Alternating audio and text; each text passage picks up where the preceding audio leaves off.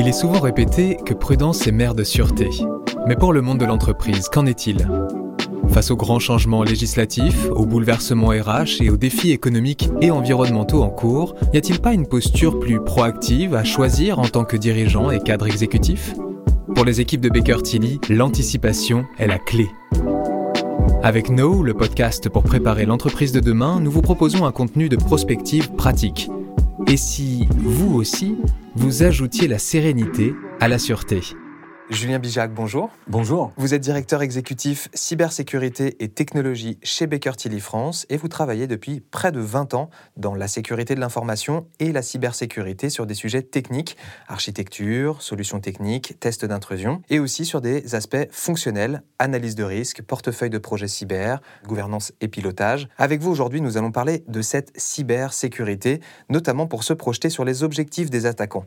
Ils utilisent des failles technologiques et humaines pour s'infiltrer au sein des systèmes d'information des entreprises et se propager avec le minimum de bruit possible, on y reviendra, pour ensuite exécuter leur attaque. Alors comprendre pourquoi nous permettra de répondre à la grande question qui se pose, comment faire pour parer ces attaques au mieux et quelle position avoir lorsqu'elles arrivent? Parce que oui, elles arrivent et arriveront tant que les entreprises et leurs réseaux seront interconnectés et qu'Internet existera.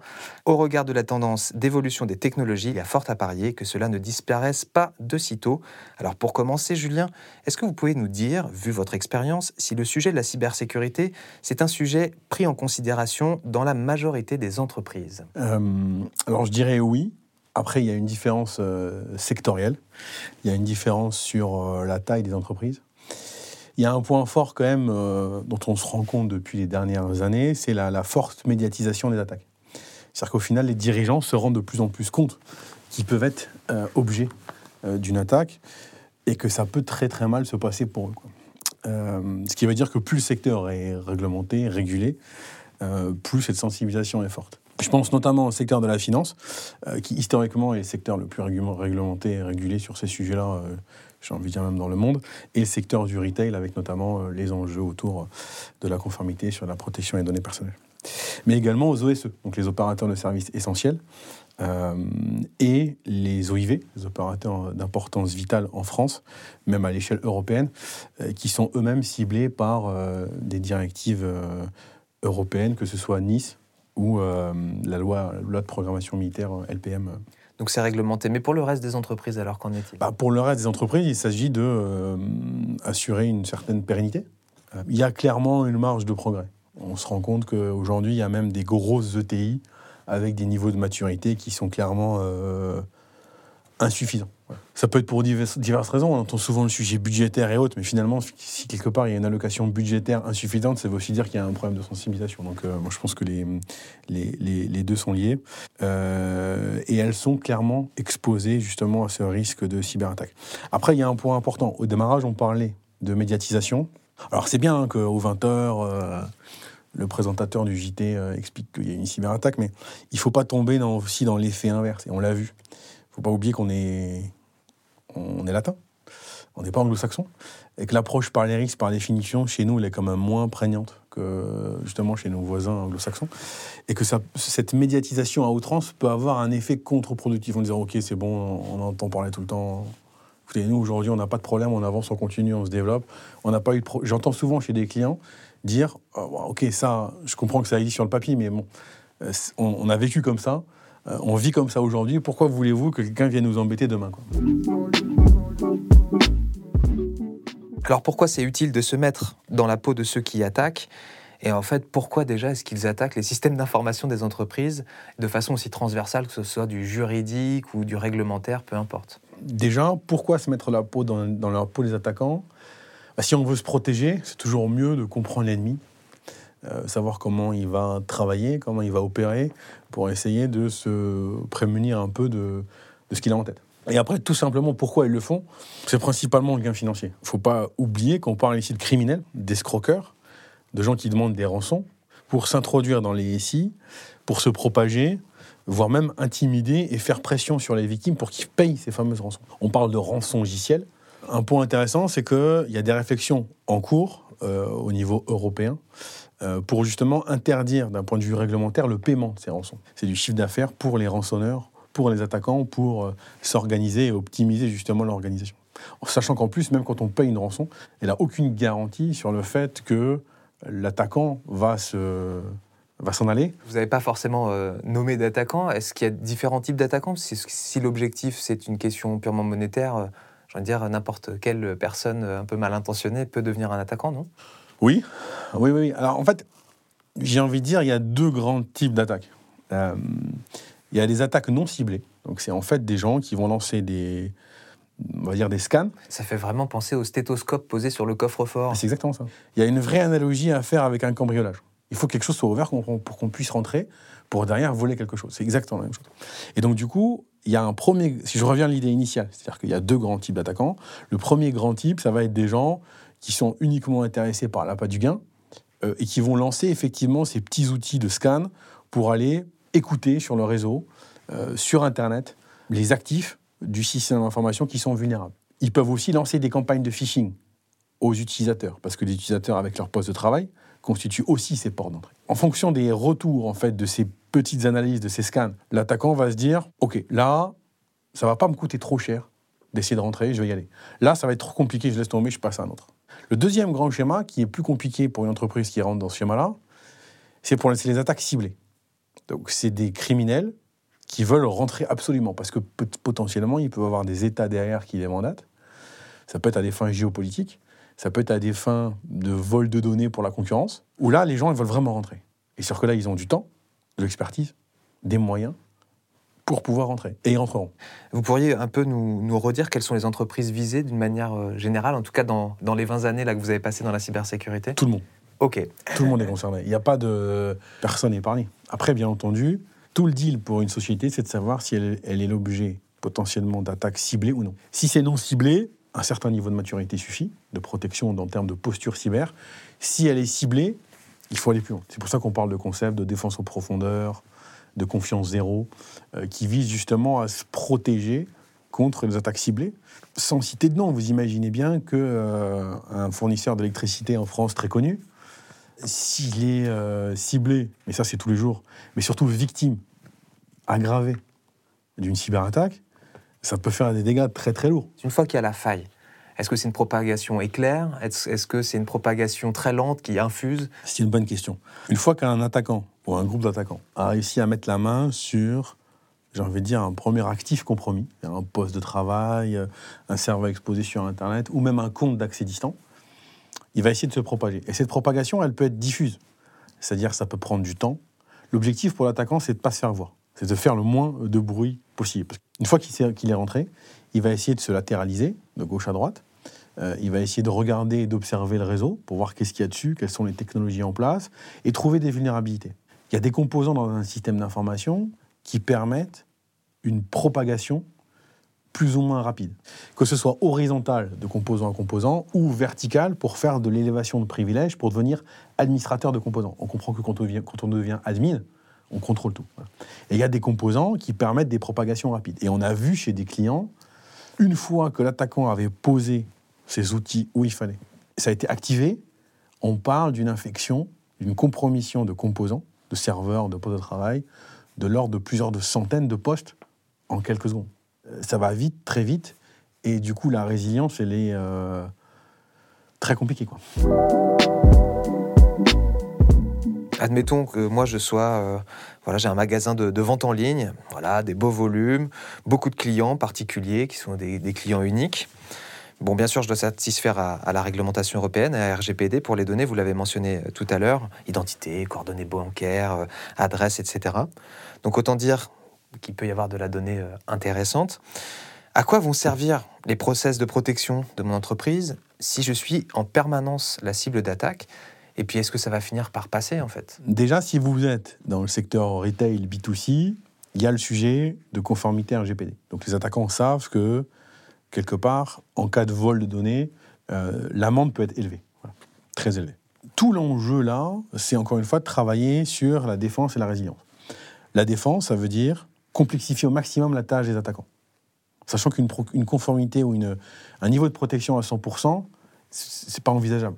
Toutes les entreprises sont en mouvement perpétuel c'est hyper compliqué d'être en temps réel à 100%. Et donc, du coup, ça veut dire qu'à un moment donné, on accepte dans notre posture cybersécurité qu'il y a des points dont on sait que ça peut être des éléments de vulnérabilité. Bien entendu, on va, on va garder ces points de vulnérabilité-là avec du risque faible.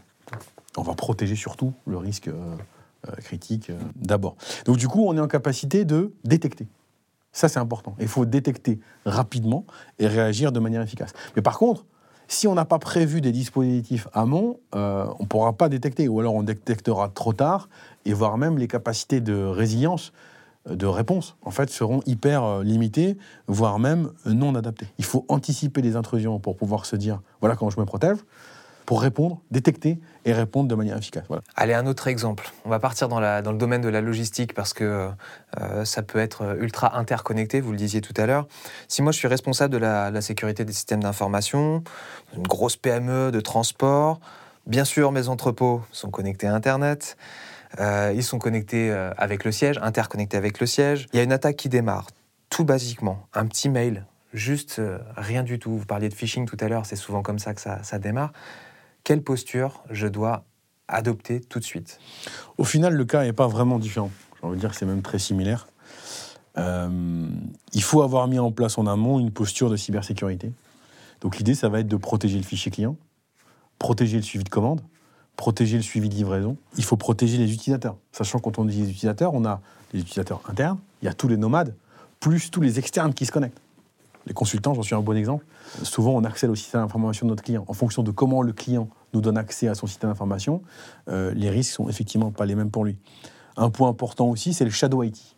En fait, c'est euh, le système d'information dans une entreprise qui est, entre guillemets, euh, non officiel. Sans citer des noms.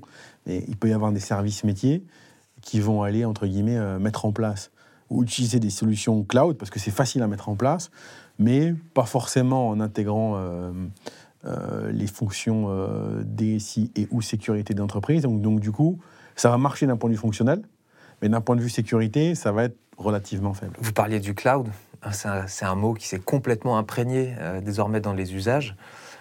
On connaît des clouds très célèbres, très faciles d'accès. Ça veut dire qu'il faut quand même bien mesurer à quel point on fait appel à des services gratuits ou très peu chers ah, Vous savez, en général, on a tendance à dire euh, si c'est gratuit, euh, c'est que c'est moi le produit. Et ça, c'est très vrai. Après, on va pas se mentir.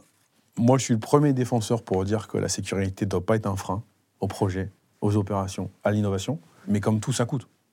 On a tendance à dire si je donne mes données à un grand acteur international euh, euh, du cloud dans le monde, elles seront protégées. Non, elles seront protégées si je les ai demandé et que je paye le service. Est-ce que si moi, mon entreprise se défend bien, mes clients seront euh, beaucoup plus satisfaits de mes services? Il faut le faire à deux niveaux. Un, pour se protéger, on en a parlé, mais on le voit de plus en plus dans les appels d'offres ou dans les questions que nous pose, que pose un client à un fournisseur. Il veut savoir finalement quel est le niveau de sécurité du fournisseur de plus en plus. Euh, ce qui veut dire que quelque part, quand vous avez un niveau de sécurité moindre, ça peut avoir un impact sur le marché auquel vous êtes en train de, de, répondre. Euh, donc ça peut être un élément différenciateur business, la, la sécurité. Il y a des sociétés qui doivent effectivement avoir un droit de regard sur le niveau de sécurité, non pas de leurs clients, mais des entreprises avec lesquelles ils travaillent. Prenons le cas plutôt d'un fonds d'investissement il va mettre de l'argent et avoir des intérêts financiers dans des participations. Investir de l'argent dans une société qui a un niveau de maturité inférieur à son secteur d'activité. Donc, avec une forme de dette. Ça veut dire que derrière, il va falloir investir. Ça a un impact direct sur les intérêts financiers, que ce soit du CAPEX ou de l'OPEX. Vous parliez aussi de la CSRD, la publication d'informations extra-financières. La cybersécurité rentre dedans. C'est-à-dire qu'en fait, l'information que je manipule, elle est critique pour moi, mais elle vient de quelque part. Soit je la produis, dans ce cas-là, bah, ok. Mais souvent, elle vient d'un sous-traitant. Et parfois, mon information, son cycle de vie continue. Je l'envoie à d'autres. Mais c'est pas parce que je l'envoie à d'autres que j'en suis plus responsable, ou voire même, si cette information-là est volée, ça peut avoir des impacts pour moi aussi. C'est pour ça qu'il faut réfléchir non pas que uniquement sur son système d'information, ce qu'on appelle vulgairement on-prem, on-premise, c'est-à-dire le système d'information qui est à moi, que je gère, mais il faut raisonner sur le système d'information étendu de l'entreprise. Effectivement, on a, traité de la CSRD, qui est une, directive européenne hein, qui rentre en vigueur à partir de, 2024, avec Delphine Leduc dans un autre épisode. Julien, vous avez forcément un, premier contact avec les entreprises, vous, leur, euh, vous l'expliquez tout à l'heure.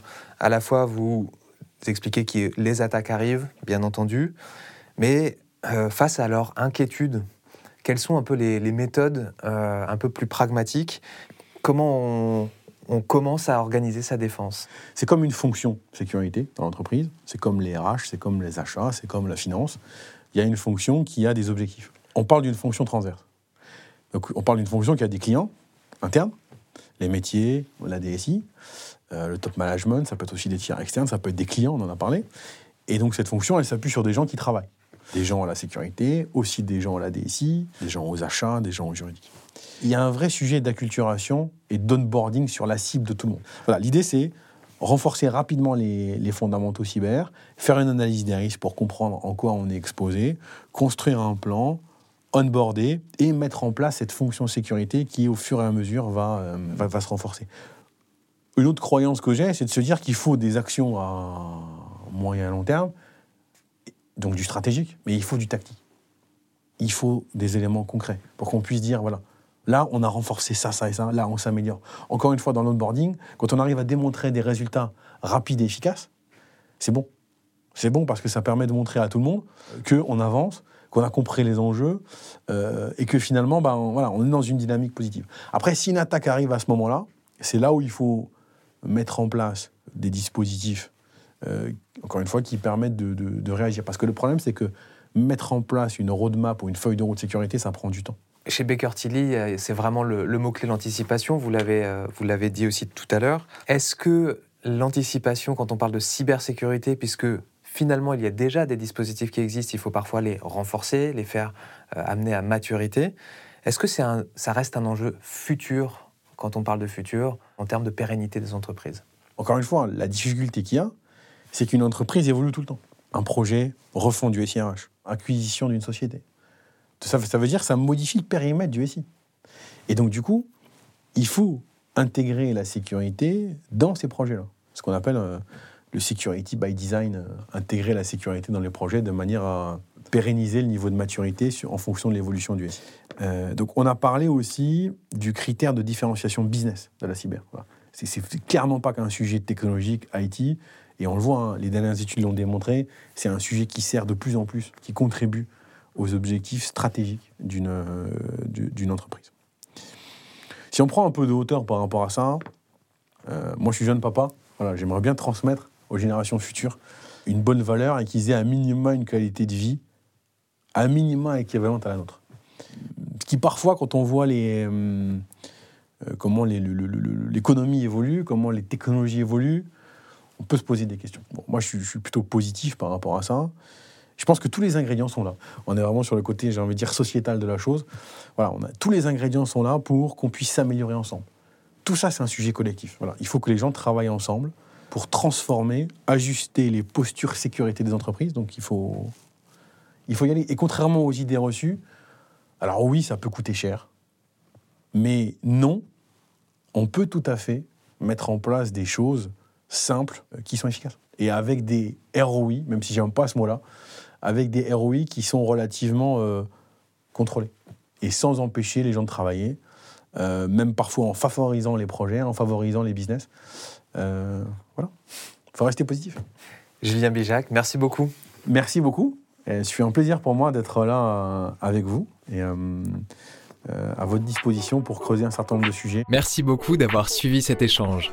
Nous espérons avoir apporté des lumières utiles à votre réflexion sur ce sujet qui touche votre entreprise et que cela vous permette d'anticiper les prochains mois et années. Et puisqu'il faut bien plus que 20 minutes pour transformer une entreprise, nous vous proposons d'échanger dès aujourd'hui avec nos experts et conseillers en nous contactant via nos réseaux sociaux at France ou grâce à l'onglet Contact de notre site. Retrouvez toute la série d'échanges sur toutes les plateformes de streaming et sur notre site www.bakertilly.fr. À très vite!